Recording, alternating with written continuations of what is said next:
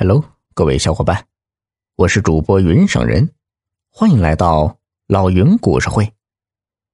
今天故事的名字叫做《秋后算账》。大山中有一个村庄，村庄中有一对中年夫妻，丈夫呢叫吉国庆，妻子叫纽月娥。这夫妻俩呀，是村子里出了名的老实人。都说好人有好报，哎，这不，他们还真是交上好运了。这年春节，他们的一位远房表叔突然是登门拜访来了。这表叔姓龚，在城里当局长。龚局长说明来意，夫妻俩不禁是欣喜若狂。事情是这样的，春节前。龚局长的老婆不幸患了老年性脑瘫，生活无法自理，需要找人照顾。龚局长呢，在亲朋的推荐下，选择了吉国庆夫妇。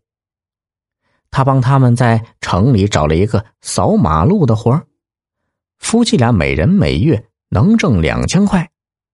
扫马路之余，再帮他干干家务，照顾一下他老婆就行了。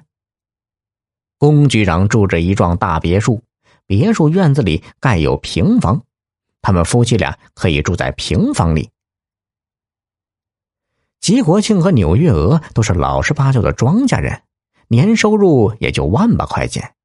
如今贵人相助，两人加起来每月能收入四千块，一年呢就是四万八千元。于是他们立即就答应了下来。过完年，夫妻俩开开心心的进了城。走进龚局长别墅的院子里，夫妻俩看见院子里有两辆黄色的脚踏三轮垃圾车，还有扫帚、撮箕，以及两套橘红色的环卫工作服。这撮箕啊，就是戳子。夫妻俩的工作很简单，每天一早一晚。把别墅附近的几条马路打扫干净，然后回到龚局长家里，帮他买菜做饭、打扫卫生、伺候他老婆。每月一号，龚局长都会准时把四千块钱发给他们。龚局长有一对双胞胎的儿子，他俩二十五六岁了，成天呢在忙生意，开着一辆红色的跑车，是进进出出。按说呀，他们应该管吉国庆还有纽月娥叫表哥表嫂，可却从来不叫。有事儿要吩咐他们干时，直接唤一声“喂”。时间过得很快，一晃三年过去了。这一天呢，出大事了。龚局长的双胞胎儿子贩毒，因为毒资与人产生纠纷，持刀。杀死了一名下家毒贩，逃跑过程中又打死了一名警察，于是立刻成了通缉要犯。这天上午啊，钮月娥买菜回来，见几个人正从别墅院子里往外推三轮车的垃圾车。丈夫呢，面无表情的目送着他们。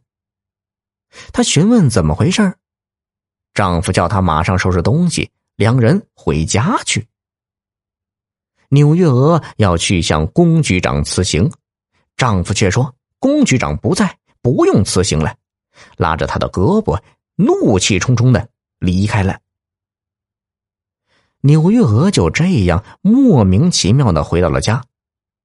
她一直向丈夫打听为什么要这样做，丈夫呢却什么也不肯讲。看得出来。丈夫心情很不爽，有时会闷闷不乐的在纸上计算着什么。